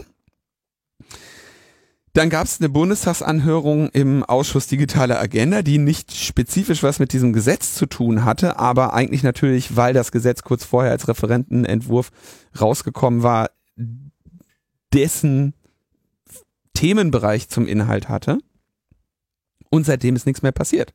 Und alle warten jetzt eigentlich, wann dieses IT-Sicherheitsgesetz 2.0 aus der Hüfte geschossen wird, in dem ja auch so etwas drinsteht wie ähm, dass das Betreiben von Diensten, die geeignet sind, Schrägstrich zum Ziel haben, ähm, illegales Verhalten zu erleichtern, eben unter Strafe gesetzt werden soll. Das heißt, du hast dann irgendwie deine, betreibst irgendwie noch ein paar Tor-Nodes, so damit hast du offenbar das Ziel, dass äh, kriminelle Handlungen im Internet erleichtert werden, also strafbar, also erstens können wir dich ähm, irgendwie ne, dafür unter Umständen tatsächlich sogar bestrafen. Aber bevor wir das tun, haben wir dann auch noch das gesamte Arsenal der äh, Abhörmaßnahmen und Angriffsmaßnahmen äh, im Rahmen der STPO zur Verfügung. Das heißt, äh, der Betrieb von Tor-Exits könnte dann zu etwas werden, was eine Maßnahme wie den Einsatz eines Staatstrojaners gegen dich rechtfertigt. STPO, Strafprozessordnung. Also mhm. die konkrete Umsetzung. Auch das wirklich wieder, ähm, ja, so Kind mit dem Bade auskippen Problem äh, her Herangehensweisen. Gut, man erwartet von der CSU nichts anderes, aber es ist immer ganz gut, wenn die solchen Kram mal aufschreiben, dann weiß man wenigstens, äh, was die bei der nächsten Gelegenheit wieder aus dem Hut zaubern werden. Ähm, in Wirklichkeit ist die Situation ja eine andere. Der größere Teil der Beleidigungen, die stattfinden, finden unter Klarnamen statt. Wir haben gerade ähm, ne, diesen Fall von Renate Künast verfolgen wir ja am Rande mit und können uns anschauen, wie sie Schwierigkeiten hat, hier bei klaren Fällen von Beleidigungen überhaupt gegen diese Menschen vorzugehen. Da gibt's ganz klare Accounts, da gibt's ganz klare Klarnamen und ähm, ihre Informationsauskünfte werden eher auf juristischer Seite äh, schon gar nicht ihr äh, gegönnt. Das haben wir also, da haben wir tatsächlich ein Problem. Zweitens, ähm, mit diesen ganzen Überwachungsmaßnahmen treibt der Staat uns ja zur Nutzung von Anonymisierungsdiensten und zum Betrieb von solchen Diensten, sei es Tor seines VPNs. Und ähm, dass hier unter Nutzung von solchen Diensten auch Hacking-Angriffe stattfinden, wird sich ja nicht, es wird sich ja nicht ändern, wenn man die Nutzung solcher oder den Betrieb solcher Dienste verbietet. Das, ein solches Verbot könnte sich eh wieder nur auf die Europäische Union beziehen. Das heißt, dann gibt's halt in Europa keine Tor-Server mehr. Dann kommen die Angriffe eben aus äh, nicht-europäischen äh, Ländern, ja. Und üblicherweise, ne, also solche, also es gibt diese Probleme nicht, dass also dass Dinge gehackt werden, liegt daran, dass Dinge unsicher sind und nicht, dass irgendjemand Tor benutzt oder irgendein VPN. Ganz im Gegenteil, wenn wir uns die Darknet ähm, Aufklärungsquoten anschauen, wenn wir hier im Waffenbereich und sowas gehen, die sind ja erstaunlich gut. Es werden ja am laufenden Band irgendwelche äh, Hidden Services hochgenommen, irgendwelche Banden, die Waffen oder Drogen verkauft haben, werden hochgenommen und wir hatten das ja Thorsten und ich in unserem Vortrag auch äh, schon behandelt. Die werden in der Regel nicht wegen technischer Fehler hochgenommen, sondern weil sie sich halt dämlich anstellen. Wenn du irgendwie einen florierenden äh, Mail-Order-Drogenhandel betreibst, dann musst du relativ oft zur Post. So, und diese Postpaketchen, die haben alle einen wunderschönen Stempel. Und wenn die Post dann irgendwann mal, wenn die äh, Strafverfolger dann irgendwann bei ihren Testkäufen fest, feststellen, dass aus irgendeinem Alpendorf, äh, wo es drei Briefkästen gibt, äh, ihre Ecstasy-Pillen kommen, dann parken die halt mal einen Tag neben so einem Briefkasten. So, da brauchen die keine, brauchen die kein Darknet für zu verbieten, ja. Hatten wir ja auch mehrfach diese Fälle hier auch schon äh, vorgestellt. Wir nicht. Doch, wir haben. Na, Nein, wir. Psst, wir sind klug. Ja. wir wissen, wie es läuft. Tja. Mhm, äh, das sind ja immer, wir, wir, du, du meinst, dass wir ja regelmäßig äh, das loben, wenn es hier polizeiliche Ermittlungserfolge gegen Kriminelle gibt. Genau. Ja, konkret auch mit diesen Darknet-Fällen und so weiter, was du angedeutet hast, hatten wir hier auch schon mehrfach. Ich habe jetzt konkret jetzt gerade keine Sendungsnummer im Kopf. Ich weiß noch, das ist mindestens einmal hier ausführlich äh, dargestellt haben, wie es gelaufen ist. Und weißt du, was mir auch einfällt? Gerade in so, bei so einer Darknet-Bestellung, ne? Da hast du auch Klarnamenpflicht. Weil die Scheiße muss ja irgendwo hinliefern lassen. So, und dann hast du Klarnamenpflicht äh, und schickst dir irgendwie, schickst dir irgendwelche Pakete irgendwo hin. Das will man auch nicht. Na, demnächst gibt's das alles nur noch in das anonyme äh, Roboter-Postverteilungszentrum, wo du nur noch irgendeinen Code brauchst, um irgendwas abzuholen. Und dieser anonyme Roboter hat mir, habe ich dir erzählt, dass er mir was geklaut hat, ne? Also so ganz so anonym scheinen diese Roboter-Verteilzentren nicht zu sein. Mir wurde gerade ein Roboter geklaut. Vielleicht haben die anderen Roboter den Roboter, der da drin war, befreien wollen. Vielleicht hat der Roboter auch selber ein eigenes Bewusstsein entwickelt und hat gesagt, den Scheiß mache ich jetzt nicht mehr mit. Ich lasse mich da hier den ganzen Tag über den Boden äh, sch schicken, um irgendwie Staub zu fressen. Ich äh, rebelliere jetzt. Und dann ist er weggefahren. Ja, ja. Robot Uprising. Heute beklagst du nur einen marginalen Wertverlust so. Morgen kommt das Ding wieder und hat Und sich rächt sich. rächt sich, hat sich in der dritten Stufe irgendwie weiterentwickelt und ist jetzt im vierten Roboter da und dann geht's los. Das kann Minus. alles passieren. Ja. Bis dahin hätte ich aber Hab trotzdem keine gerne, Angst, sondern fürchte dich ungeheuerlich. bis dahin hätte ich trotzdem gerne mein Geld zurück von DHL. Kleingeist. Also jetzt, ich glaube, die Story muss ich noch kurz erzählen. Ich habe einen, ich habe einen Roomba versandt, einen neuen, und ähm, das Paket kam bei den Empfängern leer an und anders zugeklebt. Ja, ich hatte das mit mit einem weißen Klebeband zugeklebt und jetzt war es mit fein säuberlich das Weiße aufgeschnitten, sieht man auch, Mhm. und dann mit braunem wieder zugeklebt. Und es war äh, über DHL versandt worden. Jetzt bin ich sehr gespannt, die Odyssee, dieses, äh, diesen Inhalt jetzt ersetzt zu bekommen, weil die ist ja versichert, war ein Paket. Und ähm, das, das DHL-Männchen stand dann irgendwie bei meinen Eltern vor der Tür, denen ich diesen, äh, dieses Paket geschickt habe und sagte, oh, das ist aber leicht. Mein Vater so, da ist niemals der Roboter drin, der da drin sein sollte. Äh, dann hat, äh, wurde die Annahme verweigert. Dann kam das Paket wieder zu mir, stand wieder DHL-Männchen vor der Tür. Hier, Paket. Ich so, ja, äh, da ist nichts mehr drin, ne? Habt ihr mir geklaut. Und dann äh, sagte der, ja, keine Ahnung. Und holte sein Handy raus und telefonierte erstmal mit dem Vorgesetzten. Der Vorgesetzte sagte, ja, sie müssen zur Post gehen in der, hat mir irgendwie die nächste Station genannt, wo ich hingehen soll, mit dem leeren Paket und eine Schadensmeldung ausfüllen soll. Bin ich da heute hingegangen? Da, wo der mir gesagt hat, wo ich hingehen sollte, war keine Post, da war eine Postbank. Da gab es keine Post mehr. Da habe ich gesagt, hier, mein Roboter wurde gezockt. So, ich will, ich will mein Geld zurück, ja. Und haben die gesagt, ja, wir sind nicht zuständig. Habe ich gesagt, ist mir egal. Irgendjemand muss zuständig sein und DHL hat mir gesagt, ihr seid das. Ne? Dann diskutierte die irgendwie hinten, kam mit so einem Schadensformular zurück, war dann auf einmal wohl doch zuständig, ne?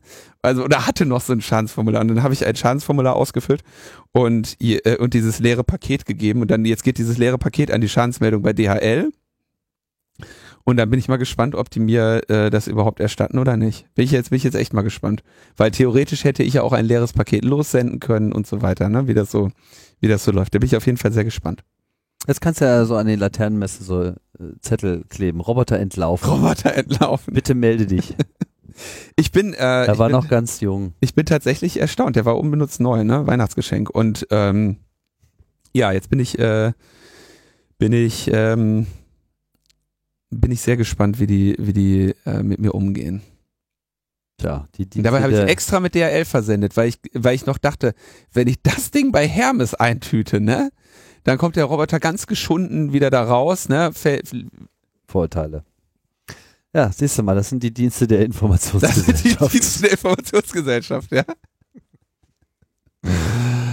Oh Mann. ja. Ja, ein anderer Dienst der Informationsgesellschaft ist die äh, Verschlüsselung. Die haben wir jetzt ja auch schon mehrfach aufgegriffen und natürlich auch aufgegriffen, dass immer wieder bestimmte Themen immer wieder neu aufgegriffen werden, so auch in den USA. Dort gab es mal wieder, naja gut, ne, wenig Überraschung, ein Vorfall, wo auf einer Naval Airbase, also einer äh, eines Militär, auf einem Militärstandort der amerikanischen Marine, ein Soldat des saudischen Militärs, interessanterweise, der da ausgebildet wurde, äh, ja, rumgerannt ist und irgendwie drei äh, andere Soldaten getötet, acht weitere verletzt hat. Also wieder mal so ein Shooting. Und anstatt dass die Trump-Regierung sich fragt, warum sie eigentlich saudische Soldaten äh, ausbildet, ja, und die da äh, so freidrehen dürfen und was denn äh, schiefläuft so mit ihrem Vetting und ihrem Testing von diesen Leuten, äh, geht natürlich die Diskussion dahingehend, dass es unbedingt dass unbedingt die wichtigste Information über diese Tat äh, aus einem iPhone kommen soll. Davon hatte er nämlich zwei dabei, ein iPhone 5 und ein iPhone 7. Ein, auf eins hat er geschossen, war irgendwie wohl nicht so gut getroffen, dass es äh, nicht mehr funktioniert hätte. Also Polizei, das FBI hat dann versucht, äh, diesen Daten äh, Herr zu werden. Das hat natürlich nicht funktioniert, weil das iPhone da einfach äh, dicht macht und man hat sich dann natürlich wieder an Apple äh, gewandt und gesagt, so hier, mach mal auf. Und Apple so, nö. Machen wir nicht, weil können wir nicht. Wir haben da Verschlüsselung eingebaut und die ist so, dass wir das selber nicht aufmachen können. Und Trump-Regierung natürlich so, oh, ihr seid ja ganz böse und ihr wollt uns nicht helfen und überhaupt und wir wollen hier keine ausführliche Diskussion über die Details. Details lenken nur ab, äh, macht einfach mal auf, weil sonst seid ihr ja mit den Terroristen und überhaupt, und das geht ja gar nicht. Naja, jetzt geht das da öffentlich hin und her und für Apple ist das natürlich eine etwas mm, unangenehme Situation. Man erinnert sich, das ganze Spiel hatten wir vor ein paar Jahren schon, als es ein äh, vergleichbares, äh, vergleichbaren Vorfall gab.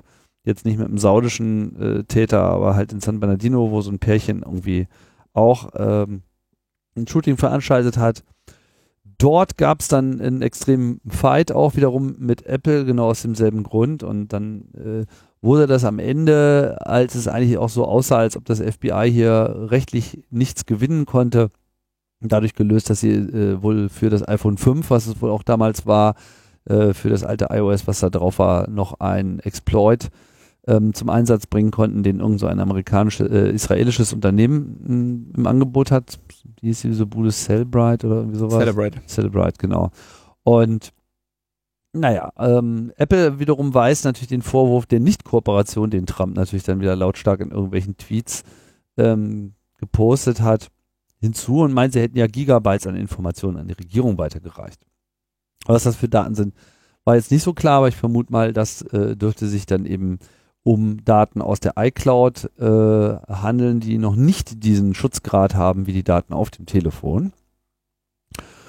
Ja, und ähm, sehr viel mehr gibt es meiner Auffassung nach hier äh, nicht zu erzählen. Es ist halt wieder dieselbe Debatte und ich finde es relativ löblich, dass Apple hier auch ganz klar in der öffentlichen Kommunikation nochmal klar macht, dass eben die insgeheim hier kommunizierte Botschaft, nämlich das sollte doch möglich sein, sprich baut uns doch mal eine Hintertür ein, dass sie dann halt einfach in all ihren Statements auch immer wieder sagen, dass sie der Meinung sind, dass es sowas wie eine Backdoor nur for the good guys äh, nicht gibt. Also sie sagen jetzt nicht, dass sie die Trump-Regierung vielleicht auch nicht für, für guten Preis halten, aber so, ne? Weil äh, in dem Moment, wo eben Hintertüren in Verschlüsselungssysteme eingebaut werden, werden sie einfach auch die nationale Sicherheit und natürlich auch den Datenschutz ihrer Kunden äh, bedrohen. Und dass man denn das nicht so tun sollte, wie es die Regierung hier fordert. Sprich, hier werden einfach die Crypto-Wars wieder in die Verlängerung geschickt und es bleibt interessant abzuwarten, wie sich das äh, in der Öffentlichkeit äh, weiterentwickelt. Ich nehme an, das wird jetzt nicht so lange brennen, das Thema, aber man weiß halt nie, jetzt Impeachment etc. der Trump-Regierung ist sicherlich gerade jede Ablenkung recht und Hauptsache man kann auf irgendjemanden einhauen. Yeah. Sehr viel mehr gibt es da nicht so zu sagen, finde ich. Wird einfach weitergehen. Ne? Wird einfach weitergehen. Hast du noch ein bisschen Fernsehen geguckt? Hast du noch ein bisschen Kongress äh, nachgeschaut? Ja, ich bin mir gar nicht sicher, ob wir die beiden, vor also Michael Kreis Vortrag hatte ich ja schon empfohlen. Ähm, wir haben außerdem noch, äh, ich bin mir ganz sicher, bin mir nicht sicher, was haben, aber empfehle ich einfach nochmal. Katastrophe und Kommunikation am Beispiel Nordostsyrien.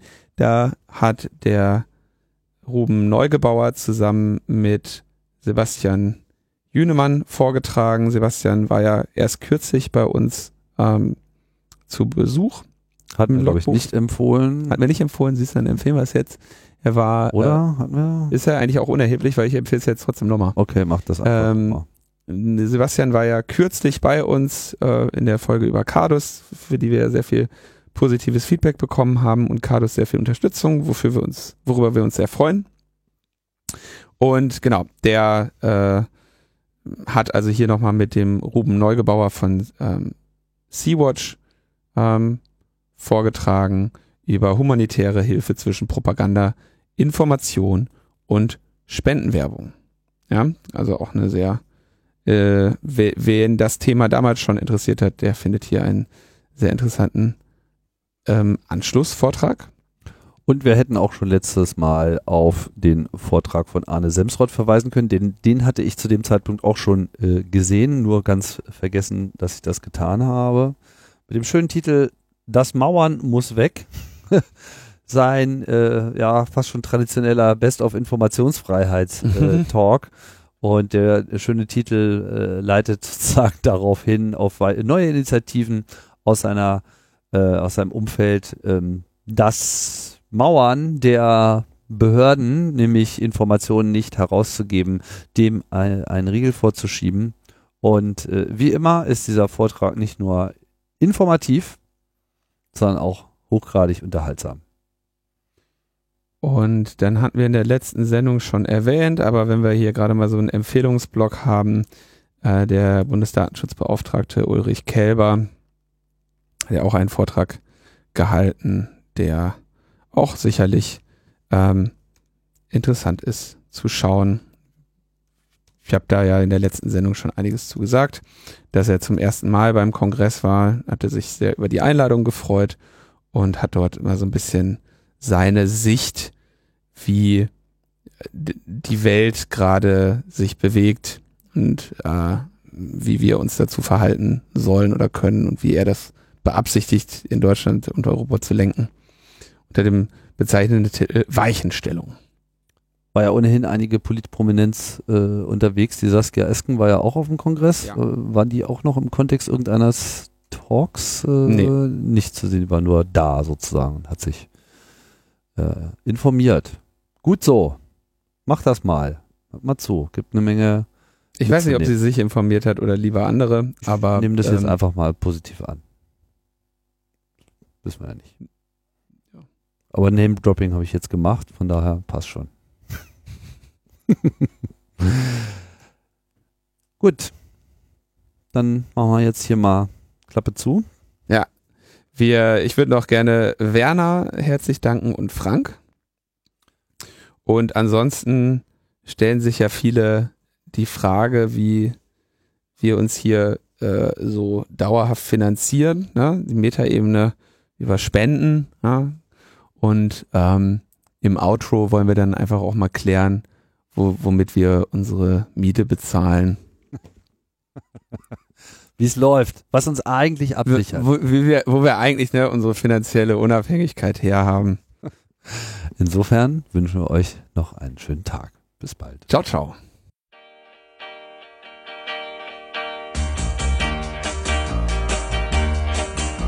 Wer will nicht mit Gammlern verwechselt werden? Wir. Wer sorgt sich um den Frieden auf Erden? Wir. Ihr lungert herum in Parks und in Gassen.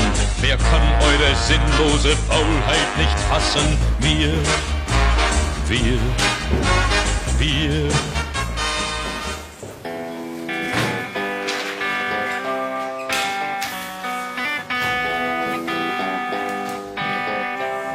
Wir haben herausgefunden, dass gegen Demonstranten auch bezahlt werden, dass direkt ausgezahlt wird, 30 Euro pro Stunde, das haben wir nicht nachweisen können, aber über eine Vielzahl von seltsamen linksextremen Vereinen funktioniert das wunderbar. Das sind also nichts anderes als Berufsgegendemonstranten, die von Demo zu Demo gekarrt werden, womit versucht wird, uns fertig zu machen.